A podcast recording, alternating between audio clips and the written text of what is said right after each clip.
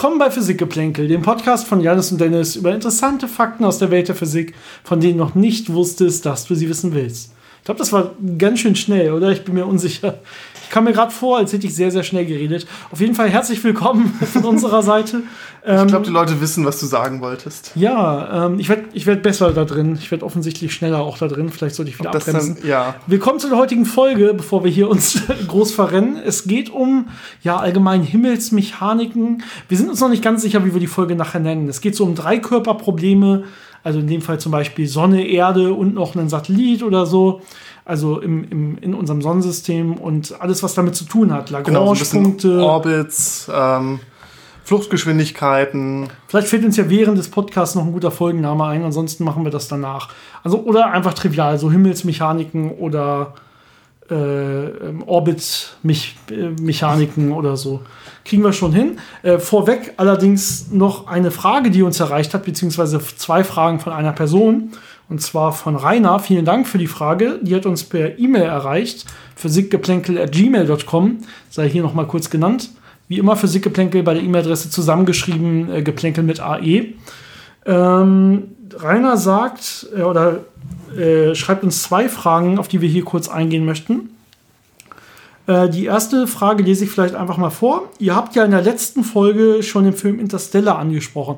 Dazu einmal ganz kurz, das ist jetzt nicht wirklich die letzte Folge, sondern das war jetzt wahrscheinlich die vorletzte Folge. Also es, äh, wir haben jetzt quasi eine übersprungen. Oder wann haben wir das? Ich weiß es nicht.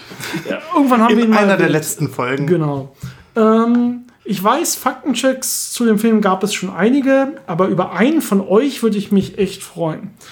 Ähm, oder über einen von euch würde ich mich echt freuen. Die Sache ist, wir hatten als Themenliste mal irgendwann angedacht, so allgemein nochmal über Physik in Filmen und äh, in, in äh, Serien zu sprechen. Ähm, das ist aber momentan noch nicht in Planung. Also vielleicht kommt noch mal sowas Allgemeines. Deswegen erstmal nur ganz kurz. Äh, die Frage geht weiter. Vieles darin mag physikalisch korrekt sein, aber zum Beispiel der Planet am Rande des schwarzen Loches würde doch niemals so aussehen, oder? Und äh, ich wusste nicht ganz genau, was gemeint war, weil es schon echt lange her ist, dass ich diesen Film gesehen habe. Janis wusste noch ein bisschen besser, worum es geht. Ja, ähm, ja, dieses schwarze Loch, dieses äh, supermassive schwarze Loch ist ja einer der Hauptpunkte in äh, Interstellar, äh, um den sich vieles dreht. Und äh, das hat man ja in Zusammenarbeit mit Kip Thorne äh, alles gemacht, äh, also wirklich Simulationen gemacht, äh, wie Orbits um dieses äh, schwarze Loch aussehen, wie äh, Materie, die in der Akkretionsscheibe ist, darum leuchtet und aussieht. Und diese Bilder, die man dann sieht, sind sehr, sehr akkurat. Und da sind auch, glaube ich, viele Paper veröffentlicht worden auf Grundlage dieser Simulationen, die relativ aufwendig waren. Das heißt, dieser Planet, das heißt, um den es hier geht, oder falls sich noch irgendwer an diese Szene erinnert, ich habe es kurz nachgeguckt, das ist wohl so ein reiner Wasserplanet. Aber ja, der hat, einen festen, der hat einen festen genau, das, das, Kern. Er ist mit Wasser, bedeckt, mit Wasser bedeckt, aber die Leute können offensichtlich stehen, so im Wasser. Genau. Am Anfang ist es so auf Kniehöhe. Und dann kommt aufgrund der riesen Gezeitenkräfte des Schwarzen Lochs, kommt auf einmal so eine riesen Flutwelle auf sie zu. Ja, das ist, ich denke, auch relativ realistisch. Wie gesagt, die haben das halt äh, so simuliert, um das äh, vernünftig ähm, realistisch machen zu können. Und ähm, die Bilder, die man davon kennt, äh, stimmen relativ gut damit überein, was man mit dem äh, Event Horizon Teleskop bei dem schwarzen Loch im Zentrum von M87 beobachtet hat. Das heißt, man hat dann im Nachhinein gesehen, diese Simulationen sind sehr echt und, und, und sehr realistisch. Und es ist im Prinzip möglich, dass man einen Planeten hat, der bei so einem supermassiven schwarzen Loch relativ äh, stabil darum kreist, ohne zerrissen zu werden, weil die Gezeitenkräfte nicht so groß sind, dass sie alles direkt in Stücke reißen, sondern weil der Krümmungsradius eben so wahnsinnig groß ist, äh, ist das alles einigermaßen homogen und zerreißt den Planeten nicht direkt. Das ist der Vorteil von sehr, sehr großen schwarzen Löchern, dass man sogar über den Ereignishorizont fallen kann, ohne es richtig zu merken, weil die Gezeitenkräfte einen nicht direkt zerreißen.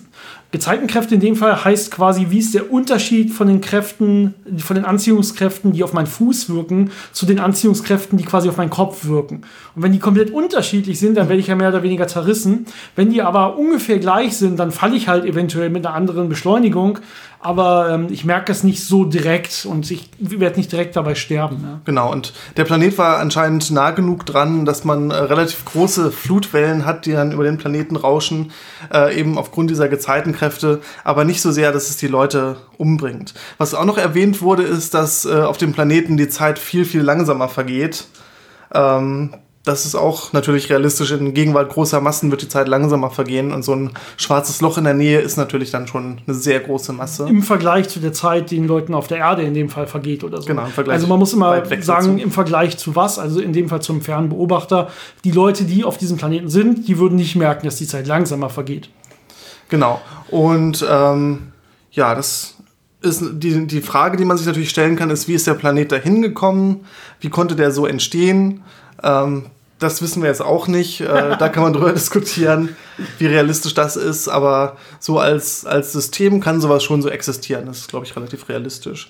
Und auch sonst in dem Film ist äh, vieles ganz gut gemacht, aber so ein paar Sachen sind natürlich sehr äh, ja, Science-Fiction-lastig. das heben wir uns vielleicht auf, wirklich für eine eigene Folge, in der es dann nicht nur um diesen Film geht, sondern allgemein so ein bisschen um die Physik in Filmen und Serien.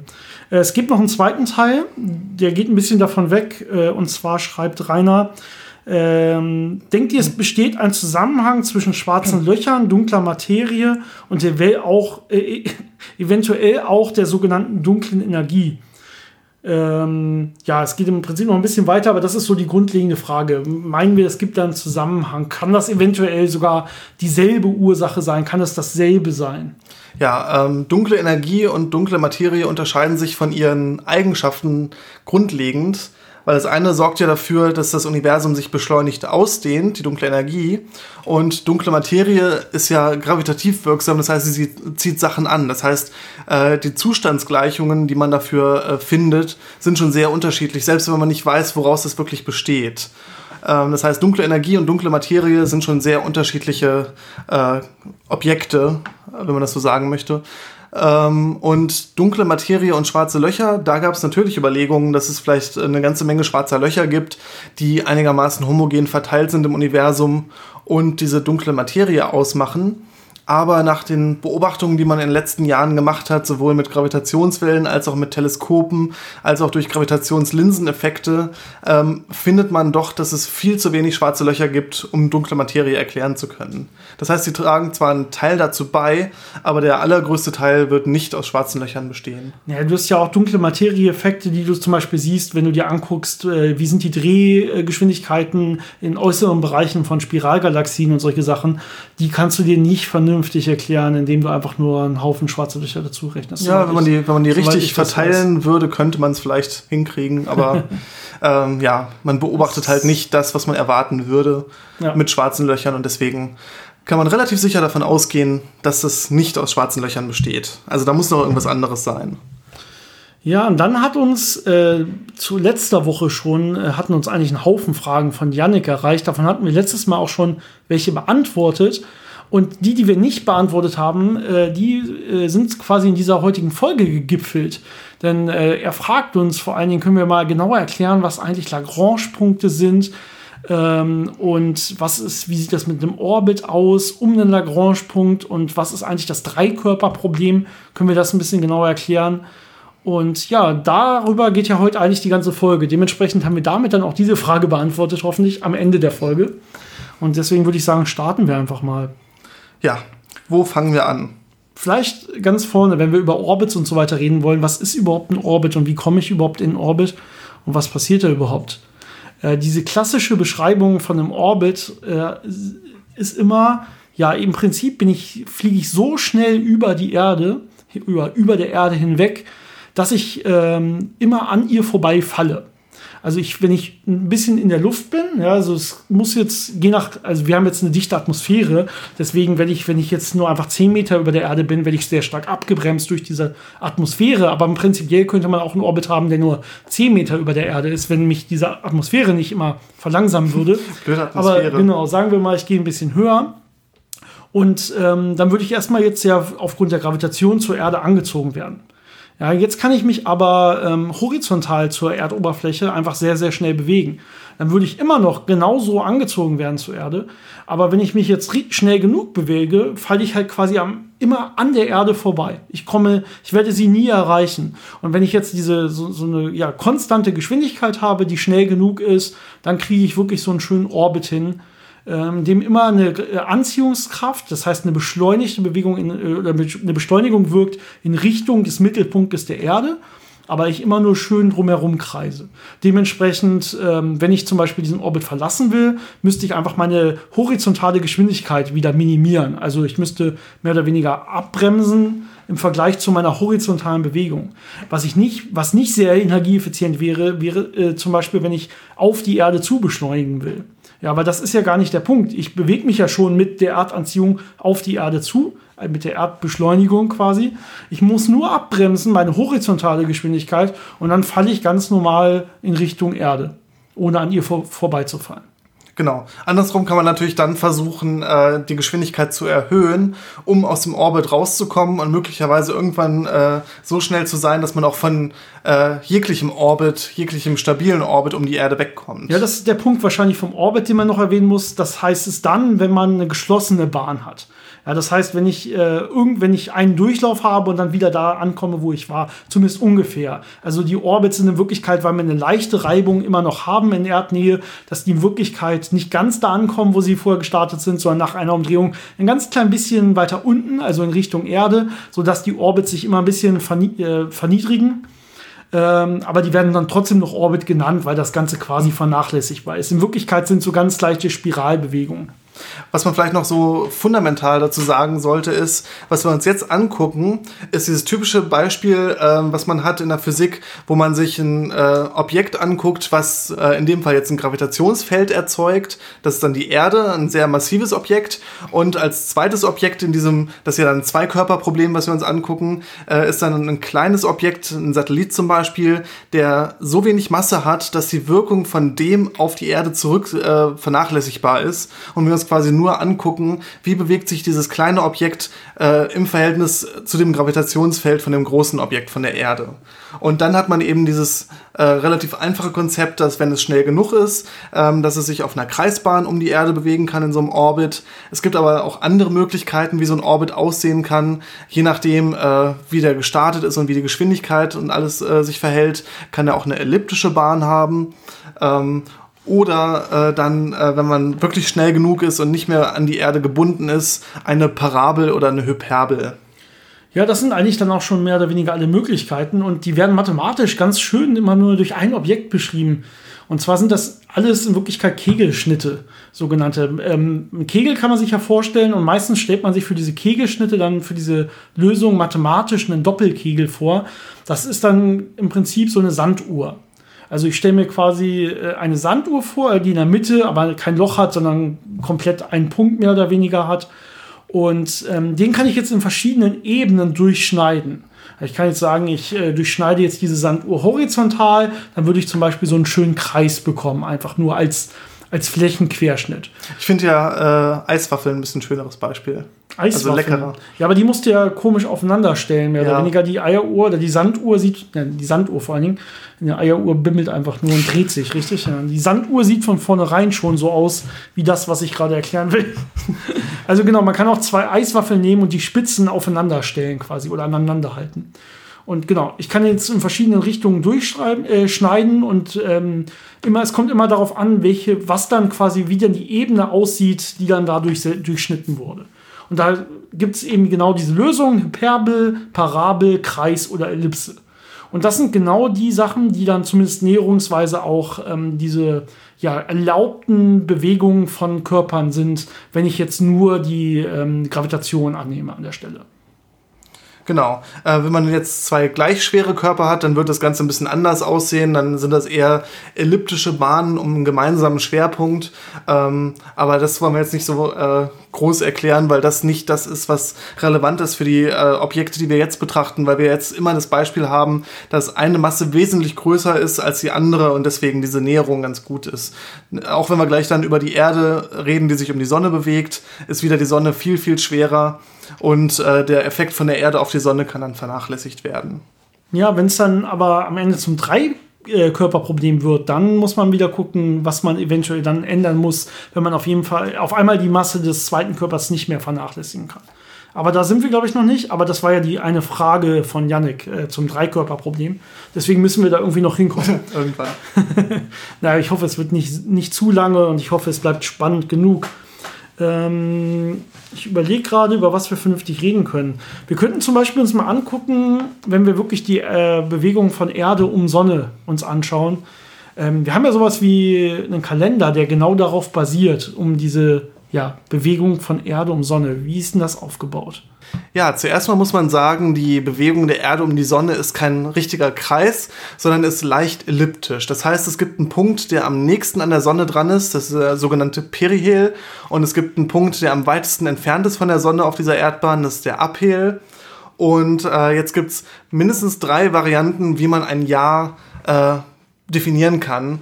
Äh, also quasi einen Umlauf der Sonne, äh, der, der, Erde um die Sonne äh, definieren kann. Und zwar kann man einmal sagen, ähm, das einfachste ist äh, das tropische Jahr. Das heißt, ich gucke mir an, äh, die Erde geht jetzt einmal um die Sonne rum. Und wenn sie quasi wieder an dem gleichen Punkt relativ zur Sonne angekommen ist, dann ist dieses tropische Jahr äh, durchgegangen. Und äh, man würde das jetzt zum Beispiel darüber definieren, dass man sagt, äh, die Erdachse hat ja eine bestimmte Neigung und die Erdachse stimmt jetzt quasi wieder nach einem Jahr mit sich selbst überein. Das heißt, die Tag- und Nachtgleich ist zum gleichen Zeitpunkt äh, in meinem Kalender, dann ist ein Jahr vergangen. Das ist das tropische Jahr. Das ist ein bisschen mehr als 365 Tage. Es gibt allerdings auch noch. Ja, vielleicht ist das ganz interessant. Ähm, das sind äh, 365, äh, zwei, vier, zwei Tage ungefähr. Das heißt, da kommen noch so fünf, fünf Stunden, 48 Minuten oben drauf. Und das ist ja genau das, was man dann probiert auszugleichen mit diesen Schaltjahren. Ja? Also man hat ja irgendwie diverse Schaltjahrregeln, alle vier Jahre, aber dann noch mal irgendwie, wie wäre es, alle 100 Jahre, aber nicht, wenn es... Nicht alle durch, 400 Jahre. Genau, nicht alle 400 Jahre. Oder sowas. Ähm, damit probiert man einfach nur, diese, diese, sich dieser genauen Zahl möglichst gut anzunähern. Es ist also, ja ein bisschen weniger als ein Viertel eines Tages. Das heißt, wenn man alle vier Jahre das macht, äh, addiert man quasi äh, vier Viertel zu einem ganzen Tag, den man dann dazu nimmt. Aber da hat man es ja ein bisschen, äh, ein bisschen zu viel drauf addiert, weil es ja nicht ganz ein Viertel ist, sondern ein bisschen weniger. Das heißt, man muss dann alle 100 Jahre wieder ein Schaltjahr auslassen. Ja, und alle 1000 Jahre muss man dann auch noch mal wieder was draufpacken oder genau, so. Also man probiert sich näher und näher quasi dieser, dieser Zahl dann anzupassen. Genau. Aber das ist halt das tropische Jahr, quasi ein Umlauf, äh, dass die Erdachsenorientierung wieder genauso ist wie vorher. Es gibt noch das siderische Jahr, da guckt man nicht auf die Erdachse, sondern man guckt sich an äh, von einem Beobachter auf der Erde aus, äh, wann sehe ich einen bestimmten Stern wieder an genau der gleichen Stelle am Himmel. Und das äh, ist ein bisschen bisschen länger. Bisschen länger. Das wären dann statt 5 Stunden 48, wären es 6 Stunden 9. Das liegt ja daran, dass die Erde sich auch äh, um sich selbst dreht und dann äh, kriegt man da so einen leichten Versatz hin. Und dann gibt es noch die dritte Variante, das anomalistische Jahr. Das ist äh, wie äh, bewegt sich quasi dieser äh, sonnennächste Punkt, der Perihel. Denn äh, da würde man sagen, ich bin im Perihel und ein anomalistisches Jahr später bin ich wieder im Perihel aber da der Perihel äh, sich auch dreht, das heißt diese Ellipse, auf der die Erde sich bewegt, dreht sich mit um die Sonne und deswegen ist es dann auch wieder leicht mhm. unterschiedlich. Ist wieder ein bisschen länger. Das, der, die, dementsprechend braucht man länger, bis man diesen Perihel wieder erreicht hat, weil er sich ja mit einem wegdreht und das wären dementsprechend ähm, sogar 6 Stunden und 13 Minuten. Das ist quasi so die längste Definition eines Jahres, die man nehm, nehmen könnte. Die normalen, die meisten ähm, ja, Solarkalender, also die meisten Kalender, die man so kennt, orientieren sich aber an dieser kürzesten Zeit im tropischen Jahr, auch unser normaler Kalender, um dann diese, ja, diese 365,24 Tage anzunähern. Das ist halt das, was man am einfachsten beobachten kann ne, diese Tag- und Nachtgleiche, ja. so Frühlingspunkt. Das ist das, was man beobachtet. Ähm, es ist natürlich auch historisch gewachsen, weil man früher noch nicht genau wusste, wo liegt der Perihel und äh, wie genau bewegt sich äh, die Erde um die Sonne. Also diese Präzision, die ist ja erst später gekommen, lange nachdem man schon einen Kalender etabliert hatte. Ja, man könnte jetzt ja natürlich einfach die äh, Sekunde quasi ein bisschen umdefinieren so dass das dann genau hinkommt, zumindest mit 365 Tagen, die wir sehen und nicht 365,24 irgendwas Tagen. Ja, da müsste man jetzt, also diese Sekunde ist ja mittlerweile relativ modern definiert. Äh, und äh, man könnte diese Definition einfach leicht ändern und leicht anpassen, aber dann würde es halt historisch überhaupt nicht mehr passen. Also bei dieser neuen Definition der Sekunde hat man schon probiert, die Länge gleich zu lassen zu der historischen Definition und damit auch die ganzen Kalender und sowas weiter gleich zu lassen. Außerdem, wenn man ganz genau hinschaut, ändern sich auch diese, ändert sich auch das tropische Jahr, weil natürlich die Bahn nicht exakt gleich bleibt und es da irgendwelche Störungen gibt. Das heißt, wenn man wirklich sehr, sehr präzise misst, wird man auch da Abweichungen sehen. Deswegen würde man nicht deswegen die Sekundendefinition ändern, weil man sie dann entweder wieder anpassen müsste oder irgendwann trotzdem wieder auseinanderlaufen würde. Und es trifft auch das zu, was ich am Anfang mal gesagt hatte, um in Wirklichkeit ist das gar kein richtiger Orbit, sondern eher so eine ganz leichte Spiralbahn nach innen, weil es natürlich, es gibt fast keine Reibung. Der Raum ist fast komplett leer. Aber so ein bisschen Teilchen, ein bisschen Staub ist hier und da schon noch, was auf sehr, sehr, sehr lange Sicht die Erde ein bisschen abbremst. Äh, und dementsprechend werden wir auch irgendwann immer näher und näher zur Sonne kommen. Und dann stimmt das Ganze überhaupt nicht mehr. Aber das ist zum Glück so lange, dass man das alles wunderbar so definieren kann und das einen nicht stört. Genau. Ähm, Ähnlich äh, gelagert ist es mit dem Monat. Auch da gibt es wieder verschiedene Definitionen. Äh, der Monat orientiert sich ja für uns daran, äh, wie bewegt sich der Mond um die Erde. Und äh, da gibt es sogar fünf verschiedene Varianten, weil das Ganze ein bisschen komplexer ist. Ähm, denn der Mond bewegt sich ja auch wieder auf einem Orbit um die Erde. Ähm, das ist auch wieder ein leicht elliptischer Orbit und der ist ein bisschen verkippt zu der Ebene, auf der sich äh, die Erde um die Sonne bewegt. Es gibt sogar in Wirklichkeit sechs Definitionen, wenn du es ganz genau nimmst, weil es natürlich die Lunation noch gibt, die so die ursprüngliche Definition ist. Das wäre so von Neumond zu Neumond. Ja? Also wann äh, sehen wir quasi gerade genau keinen Mond? Das heißt, der Mond ist genau zwischen Erde und Sonne und es wird die Rückseite des Mondes aus, uns, aus unserer Sicht gesehen ähm, angestrahlt und die andere Seite ist für uns im, im Schatten. Das nennt sich dann auch synodischer Monat, wo man guckt, äh, wann hat der Mond wieder die gleiche Phase. Das ist relativ äquivalent. Ähm, Genau. Das ist der Monat, der auch äh, quasi für uns äh, die Grundlage war, um unser Jahr in diese zwölf Monate einzuteilen, weil das 29,5 Tage sind. Und das ist halt der, die Art Monat, die man äh, früher schon beobachtet hat. Wenn man den Mond sich angeguckt hat, sieht man natürlich die Mondphasen und würde sagen, ah, der hat die gleiche Mondphase wieder, jetzt ist ein Monat vor, äh, vorbeigegangen. Und äh, man hat es dann halt äh, früher so gemacht, dass man gesagt hat, okay, dann haben wir die Monate, die 29 Tage haben und die Monate, die 30 Tage haben und im Mittel passt das dann. Mittlerweile hat man das natürlich auch angepasst äh, und deswegen verschiebt sich die Mondphase gegenüber unseren Monaten immer ein ganzes Stückchen. Ähm, aber das war so die ursprüngliche Idee dahinter. Mittlerweile kennt man auch da natürlich äh, andere ähm, Definitionen von einem Monat. Ähm, ein paar sind sehr äquivalent zu denen äh, von Jahr. Zum Beispiel gibt es auch äh, das siderische, äh, den siderischen Monat, genau wie das siderische Jahr, wo man guckt, wann würde man vom Mond aus wieder den gleichen Fixstern sehen nach einem Umlauf. Ähm, das ist dann auch wieder ein bisschen äh, ein ganz Stück kürzer als der synodische Monat, aber von den anderen Genau, also der synodische Monat wäre, um das mal wieder zu nennen hier, das ist gerade meine Aufgabe, 29 Tage, 12 Stunden und 44 Minuten und kommen noch drei Sekunden oben drauf. Oh. Das heißt, ist das, das ist das, wonach wieder unsere Kalender normalerweise aufgebaut sind. Ähm, das ist ein, es gibt einen ganz kleinen Unterschied, deswegen meinte ich sechs Phasen und äh, nicht fünf zur Lunation. Denn dieser synodische Monat ist eine Art Durchschnittswert der Lunation, weil die Lunation selber relativ schwa äh, stark schwankt aufgrund komplizierter Mondbewegungen in Wirklichkeit.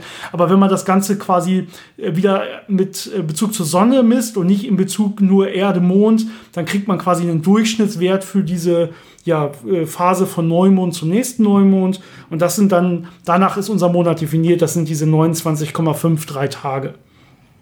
Ja, denn äh, dann gibt es natürlich auch wieder den tropischen Monat. Das heißt, da guckt man sich wieder die Mondachse an, äh, wann der quasi einmal rumgelaufen ist und dann wieder in der gleichen Orientierung angekommen ist. Genauso gibt es auch den anomalistischen Monat, äh, wo man wieder davon ausgeht, dass der Mond äh, vom erdnächsten Punkt, der heißt dann in dem Fall Perigeum, äh, einmal umgelaufen ist und wieder am erdnächsten Punkt ankommt. Und auch da hat man wieder diese äh, Bewegung des erdnächsten Punktes. Und deswegen unterscheidet sich das dann wieder ein bisschen das, von den anderen. Das wäre dann beides ein bisschen kürzer jeweils. Das sind dann knapp über 27 Tage statt knapp über 29 Tage. Also nach, danach würde unser Kalender dementsprechend dann auch ein bisschen anders aussehen, wenn man sich danach richten würde. Und dann gibt es noch einen ganz interessanten Monat, der sogenannte drakonitische Monat. Ähm, das ist der Zeitraum, den der Mond braucht, um von Knotenpunkt zu Knotenpunkt zu laufen. Und dieser Knotenpunkt, das ist der Punkt, wo die äh, geneigte Mondbahn die Erdbahn um die Sonne schneidet. Und zwar sind das die Punkte, wo es zu äh, Sonnenfinsternis kommen kann, weil dann der Mond wirklich äh, in Richtung Erde-Sonne, also in dieser Verbindungslinie Erde-Sonne liegen kann und damit die Sonne verdecken kann. Äh, wenn er an einer anderen Stelle ist und äh, dann quasi zwischen Erde und Sonne ist, dann liegt er entweder zu hoch oder zu niedrig und würde die Sonne nicht verdecken. Das heißt, diese Punkte sind auch äh, ein bisschen spezieller und wie gesagt, da kann man den Monat dann danach definieren, äh, wie lange er braucht, um von einem Knotenpunkt wieder zu dem Knotenpunkt zurückzukommen. Das wären auch wieder knapp über 27 Tage. Also die meisten anderen wären dann, wie gesagt, so knapp über 27 Tage. Ich glaube, damit hätten, sich, äh, hätten wir auch die Phasen erklärt. Damit sind wir die durch, glaube ich. Was man noch erwähnen kann dazu ist, äh, es gibt ja dieses Phänomen, dass der Mond uns immer das gleiche Gesicht zeigt, also immer die gleiche Seite zeigt. Mhm. Das liegt daran, dass der Mond seine Eigenrotation äh, quasi auf die Erde synchronisiert hat durch Gezeiteneffekte und, und verschiedene äh, ja, dynamische Effekte, die in der Vergangenheit stattgefunden haben. Das heißt, früher hat er sich wahrscheinlich mal anders bewegt, aber mit der Zeit hat sich das Ganze so eingependelt, dass er eben uns immer die gleiche Seite zeigt, weil er sich genauso schnell dreht, wie er sich um die Erde bewegt. Es stimmt nicht ganz, man hat da so ein leichtes Gewackel, das heißt, man sieht im Laufe eines Monats ein bisschen mehr als die eine Oberflächenseite, aber grob gesagt gibt es eine Seite, die uns äh, anguckt und eine Seite, die wir nicht sehen. Ja, wenn man äh, schon dabei ist, jetzt zu sagen, okay, der Mond guckt uns immer mit derselben Seite an. Es gibt äh, einen ähnlichen Effekt, wenn du Satelliten hast, dass die ähm, sich, ja, da kommt es nicht darauf an, dass die sich uns immer mit derselben Seite angucken. Äh, deren Eigendrehung können wir ja durchaus von außen beeinflussen, sondern da geht es dann zum Beispiel darum, wie hoch muss denn so ein Satellit äh, sein, dass er immer über denselben Punkt der Erde ist. Das heißt, der dreht sich auch genau an einem Tag quasi einmal rum und würde so dieselbe Erddrehung haben. Und das ist der sogenannte geostationäre Orbit. Und ähm, ich gucke gerade die Höhe nach, weil ich nicht auswendig wusste. Das sind ähm, 35,78 Kilometer etwa. 1000. 1000 natürlich. 35 Kilometer. 35 Kilometer wäre ein bisschen viel Reibung, glaube genau, ich. Also 35.000 Kilometer, wenn man ähm, einen Orbit erreicht, einen, einen Kreisorbit um die Erde, der diese Höhe hat, dann würde er genau geostationär bleiben, also immer über demselben Punkt der, Orde sich, äh, der, der Erde sich mitdrehen was sehr hilfreich sein kann für verschiedene Zwecke, wenn man gerade einen Satelliten immer über sich haben will, um ihn vielleicht immer zu erreichen, ihn immer anfunken zu können oder so. Ja, ich glaube, damit sind wir jetzt auch in den Bereich äh, vorgerückt, äh, wo es um Dreikörperprobleme und äh, Satelliten und Raumsonden geht. Ja, denn ich habe äh, einfach mal Satellit mit hinzugenommen und das ist dann der dritte Körper. Ja, dabei muss man natürlich äh, gucken, äh, dass es jetzt nicht nur ähm, Erde und Satellit als System, sondern die Erde bewegt sich auch um die Sonne und dann kommt der Satellit als dritter Körper dazu. Genau, das heißt, ähm, wenn, man muss auch die, es geht hier um vor allem um Effekte, wo die Sonne auch einen, einen, Unterschied macht an der Stelle. Wenn ich mir jetzt hier wirklich nur Erde und Satellit als Zweikörpersystem vorstellen kann und das vernünftig beschreiben und lösen kann, dann bleibt das auch eigentlich ein Zweikörperproblem. Das andere sind dann nur so ein paar andere äh, detailliertere Näherungen quasi. Aber ähm, wenn, wenn ich zum Beispiel über Sachen wie die Lagrange-Punkte rede, dann brauche ich wirklich alle drei Körper zur Beschreibung davon. Und das war ja auch die eine Frage, die uns erreicht hat. Was sind eigentlich die Lagrange-Punkte? Ja, Lagrange-Punkte, das sind äh, Gleichgewichtspunkte in einem Dreikörpersystem. Äh, dafür muss man aber eine gewisse Annahme machen. Und zwar sagt man normalerweise, ich habe einen Körper, der sehr groß ist und das ganze System dominiert, zum Beispiel in unserem Fall die Sonne. Dann habe ich einen immer noch sehr massiven Körper, ähm, der auch noch einen gewissen Effekt hat, aber nicht ganz so stark wie der erste. Das wäre dann zum Beispiel die Erde. Und der dritte Körper ist vernachlässigbar von der Masse. Das wäre zum Beispiel ein Satellit. Der beeinflusst das System nicht groß, sondern der spürt einfach nur die Effekte von diesen beiden Körpern als dritter Körper. Ähm, Dreikörperprobleme können sehr kompliziert werden, aber in dieser äh, ja, Vereinfachung kann man relativ gut damit umgehen und das reicht auch für die meisten Raumfahrtmissionen zum Beispiel aus. Und es gibt jetzt äh, in diesem System fünf Lagrange-Punkte. Die heißen auch so schön L1 bis L5 war man sehr kreativ. Und äh, die sind jetzt an verschiedenen Orten und haben auch verschiedene Eigenschaften. Und äh, ich versuche da mal kurz so ein bisschen einfach zu erklären, wo die liegen und was da passiert. Also L1 ist so der intuitivste Lagrange-Punkt. Das ist einfach der Punkt äh, zwischen Sonne und Erde, wo sich äh, ja die Gravitationskräfte im Prinzip aufheben. Das heißt, es ist ein Punkt, äh, wenn ich da liege, werde ich von äh, beiden Körpern gleich angezogen und bleibe in der Mitte. Also ich weiß nicht mehr, soll ich Richtung Erde fallen oder soll ich Richtung Sonne fallen? Und dann falle ich im Zweifel gar nicht, sondern bleibt da relativ stabil einfach sitzen. Genau. Das kann man sich aber vorstellen, wenn ich einen Tick zu weit Richtung Sonne gehe oder einen Tick zu weit Richtung Erde, werde ich anfangen, äh, dahin zu fallen. Das heißt, es ist nicht wirklich stabil. Ähm, was man natürlich bei diesen Lagrange-Punkten nicht vergessen darf, ist, diese zwei Körper, die umeinander bewegen, in so einem System äh, gibt es auch Zentripetalkräfte. Und das ist relativ wichtig bei den nächsten Lagrange-Punkten. Die liegen nämlich nicht mehr zwischen den beiden äh, äh, Körpern, also Sonne und Erde, sondern liegen außerhalb. Und L2 ist jetzt der Punkt, der hinter der Erde liegt, also weiter weg von der Sonne als die Erde. Und äh, trotzdem wieder äh, ein Gleichgewichtspunkt ist, weil eben da die Anziehungskräfte und die äh, Fliehkraft, die an dem äh, Punkt wirkt, sich so ausgleichen, dass man da halt äh, sich im Gleichgewicht befinden kann. Aber auch da gilt wieder, wenn ich ein bisschen weiter weggehe oder ein bisschen näher dran, äh, bin ich weg. Ja, also ich fliege gleich, gleich doll quasi weg von dem System und werde durch die Erdanziehung und durch die Sonnenanziehung noch in diesem, an diesem System gebunden. Und dann wäre es wieder stabil. Und das ist ja gerade so schön gesagt, die äh, sind komplett instabil, wenn ich in ähm, in Radialrichtung mir das Ganze angucke, also wenn ich jetzt einen Schritt Richtung Erde mache oder einen Schritt Richtung Sonne, dann weiß ich auf einmal, ah, jetzt, weiß, jetzt falle ich in diese Richtung oder jetzt falle ich in die andere Richtung.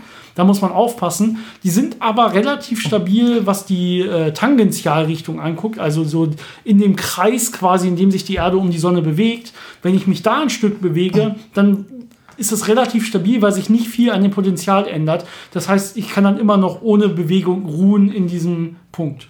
Äquivalent dazu gibt es auch den Lagrange-Punkt 3, der dann äh, auf der anderen Seite der Sonne ist, von der Erde aus gesehen, aber auch wieder in einer Linie mit Erde und Sonne. Da gilt dann das Ähnliche wie bei L2 und der hat auch dann ähnliche Stabilitätseigenschaften. Was man vielleicht noch mal kurz erwähnen sollte dazu ist, diese Punkte sind halt in Wirklichkeit Orbits um die Sonne. Aber wenn ich mir jetzt äh, zu einem Zeitpunkt diese Konstellation angucke, ist es natürlich, sind das Punkte, aber die bewegen sich natürlich dann quasi mit dem gesamten System mit. Genau, wenn die das Erde sich dreht, bewegt sich der Punkt, der genau hinter der Erde liegt, von der Sonne aus gesehen, dementsprechend mit, weil er immer hinter der Erde liegen muss. Genau. Und da die Erde einen Orbit beschreibt, beschreibt dann auch dieser Lagrange-Punkt 2 in dem Fall zum Beispiel auch natürlich diesen Orbit ja, das, das hilft, fand ich jedenfalls fürs Verständnis ungemein, äh, damit man da nicht durcheinander kommt, weil eben diese Fliehkräfte auch einen sehr großen Effekt haben. Und dann gibt es noch zwei, L4 und L5. Und die sind sehr schön symmetrisch verteilt. Und zwar bilden sowohl L4 als auch L5 ein äh, gleichseitiges Dreieck mit Erde und Sonne. Das heißt, die sind das, die dritte Ecke von diesem Dreieck, was Erde, Sonne und der Punkt bilden. Und die sind stabiler als die anderen beiden. Bei denen ist es nämlich so, dass ich, solange ich nicht zu weit von dem Punkt weggehe, in jede Richtung, ich wieder auf diesem Punkt lande.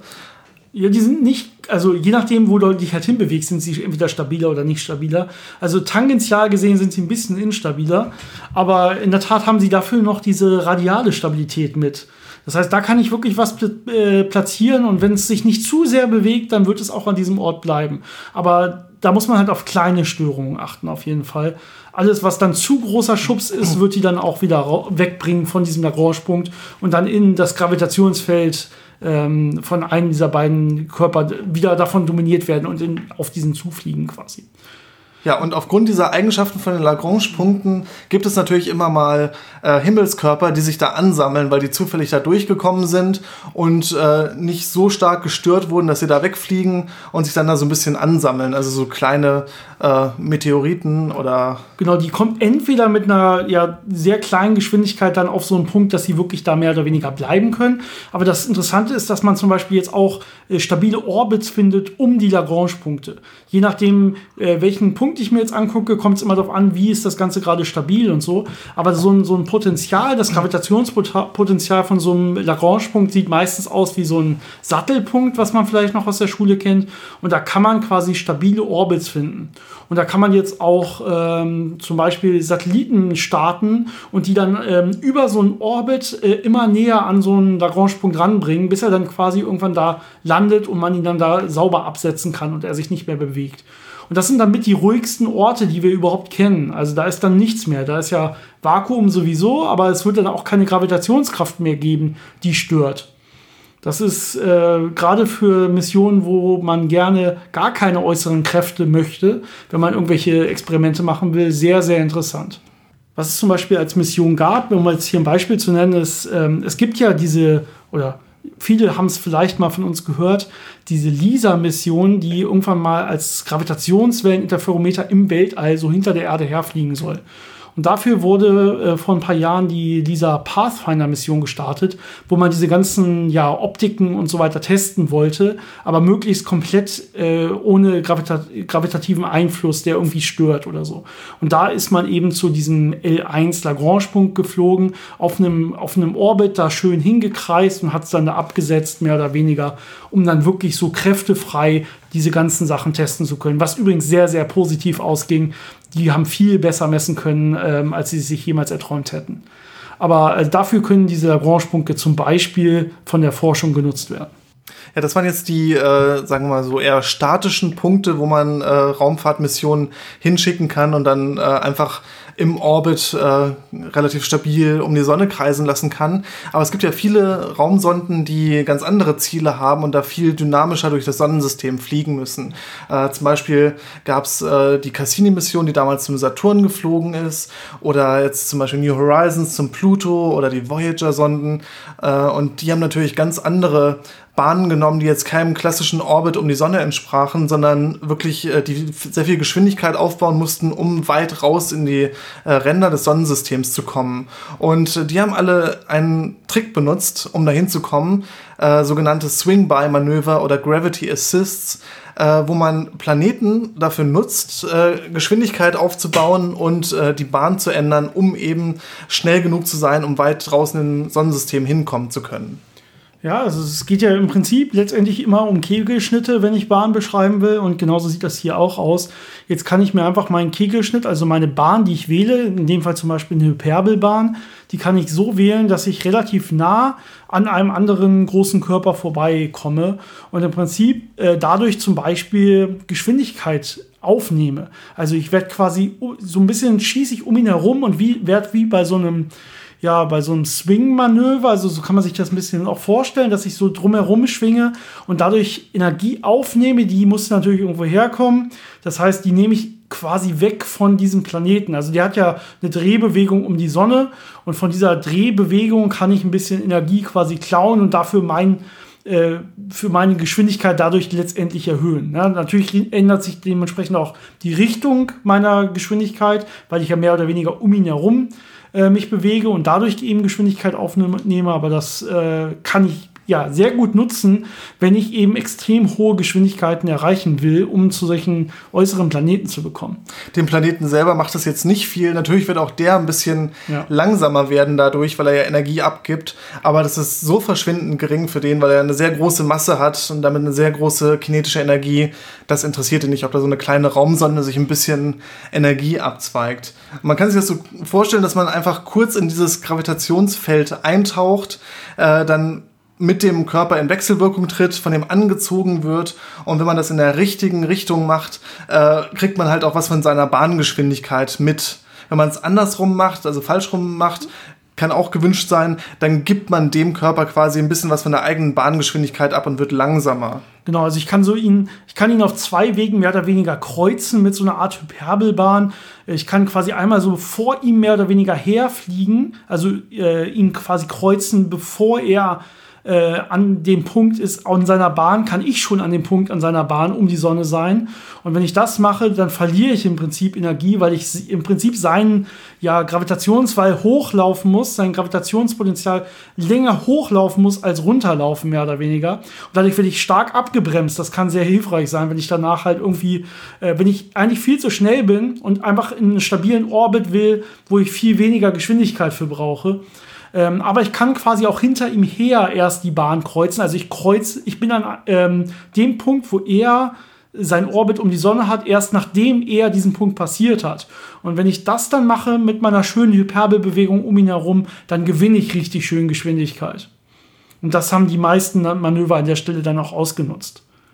Ja, meistens braucht man mehrere solcher Manöver, um irgendwo hinzukommen. Zum Beispiel Cassini hat äh, zwei solcher Manöver am Ven an der Venus gemacht und noch mal eins an der Erde und noch mal eins am Jupiter, mhm. um am Ende zum Saturn zu kommen. Und da äh, hat man dann versucht, äh, die Sonde wieder abzubremsen und so auf einen Orbit zu kriegen, dass es stabil äh, um den Saturn herumging, um den dann zu untersuchen. Es geht hier natürlich ums Spritsparen. Ja, das ist das Hauptziel im Prinzip. Man will möglichst die Dinger leicht haben, also die, die Raketen oder Satelliten möglichst leicht haben und äh, kann sie dann hier einfacher fertigen, muss nicht so viel Sprit mitnehmen, muss nicht so viel Energie reinstecken. Es geht hier um reine Effizienz und dafür macht man diese Manöver. Man kann sich also quasi vorher am Computer ausrechnen, wie ist, wir wollen von der Erde da und dahin wie ist die energieeffizienteste Route? Ah, da muss ich also zweimal da noch rumfliegen und einmal da noch rumfliegen und dann kann ich diese Energie so und so mitnehmen. Es kommt natürlich immer sehr darauf an, wie die Planeten zu dem Zeitpunkt, wo ich fliegen will, gerade stehen, sodass ich auch relativ energieeffizient dann genau da diese Slingshots machen kann. Das ist, glaube ich, der einzige Moment, wo die Astrologie äh, den Astronomen wirklich hilft. Denn Planetenkonstellationen können relevant sein, wenn man Energie sparen möchte. Ja, zum Glück weiß die Astronomie auch von Planetenkonstellationen und kann die vorhersagen und so weiter. Und deswegen ist es meistens auch so, dass die Zeitfenster relativ knapp sind. Also wenn man irgendeine Mission irgendwohin planen will, zum Beispiel zum Saturn oder so, dann kann es sein, dass man äh, sagt, okay, wir wollen dahin und es ist auf jeden Fall mit Abstand am energieeffizientesten, wenn wir genau im, in 2026 im Herbst oder so fliegen. Und dann kann man auch nicht einfach jetzt schon los, sondern man muss halt warten, dass die Planeten genauso stehen. Ansonsten bräuchte man viel höheren Energieaufwand, um dahin zu kommen. Und ein schöner Nebeneffekt ist natürlich, wenn ich nah an einem Planeten vorbeifliege, kann ich auch immer äh, schöne Messungen und Bilder machen von diesem Planeten. Ja. Also gibt da viele Missionen, die da sehr viele schöne Daten auch gewonnen haben bei ihren äh, Swing-By-Manövern. Also es ist immer ein guter Nebeneffekt. Ja, ähm, was haben wir noch? das waren ja eigentlich die Dreikörperprobleme, über die wir gerade geredet haben. Ja, es gibt. Vielleicht ganz wichtig, einmal hier zu erwähnen, wo war das gerade überhaupt ein Dreikörperproblem? Wir haben ja irgendwie ein Raumschiff macht ein Manöver, Manöver um einen Planeten, aber wir haben ja gesagt, die Energie kriegt es daher, dass wir ja die Bahngeschwindigkeiten des Planeten um die Sonne äh, ein bisschen abbremsen. Ja? Das heißt, die Sonne ist hier essentiell und ohne das würde es auch nicht gehen. Deswegen ist dieses Manöver auch ein Dreikörperproblem. Genau. Und äh, ja, genau wie beim Lagrange-Punkt äh, ist es ja auch wieder so diese Vereinfachung, dass man einen dominierenden Körper hat, einen etwas weniger äh, stark wirkenden, aber immer noch massiven Körper und einen äh, so eine Art Testmasse, also so einen vernachlässigbaren Körper, der einfach nur die Effekte von den beiden anderen spürt, ohne selbst auf die beiden groß zurückzuwirken. Genau, das ist die allgemeine Definition der Testmasse, die ganz oft benutzt wird in der Physik ähm, gibt es nicht nur für Massen, es gibt es auch für die meisten anderen Sachen. Zum Beispiel Testladung ist vielleicht den meisten bekannt, weil man in der Schule so schön zum Beispiel Plattenkondensatoren oder so berechnet. Und da sind die Feldlinien so definiert, ähm, dass äh, als die Kraft, die auf eine positiv geladene Testladung äh, wirkt in diesem Feld zum genau. Beispiel. Und diese Ladung ist halt so vernachlässigbar klein, dass sie nicht selbst die Feldlinien komplett verändert und krümmt, sondern einfach nur die Effekte spürt. Ja. Und dasselbe gibt es halt auch für Massen im Gravitationsfeld. Kleine Satelliten sind eigentlich immer sehr, sehr schöne Testmassen, wenn es um Planeten und Sonnen geht. Genau. Wenn man jetzt drei gleich schwere Sonnen zum Beispiel hat, so, solche Systeme gibt es. Also es gibt äh, ähm, Sonnensysteme, die mehrere Sonnen beinhalten, die sich dann in komplexen äh, Bahnen umeinander bewegen. Das wird dann relativ kompliziert zu berechnen. Dann kann man auch nicht mehr so einfach sagen, da ist ein Lagrange-Punkt, sondern das ist dann schon ja. Genau, man kann drei, drei, drei Körperprobleme allgemein numerisch sehr gut lösen heutzutage. Alles, was darüber hinausgeht, quasi nicht mehr. Also nur dann, wenn das, das was darüber hinausgeht, wieder vernachlässigbar klein ist quasi. Äh, ansonsten wird es sehr, sehr schnell sehr komplex. In unserem Sonnensystem äh, betrachtet man ja die einzelnen Planeten äh, quasi als Zweikörperproblem mit der Sonne.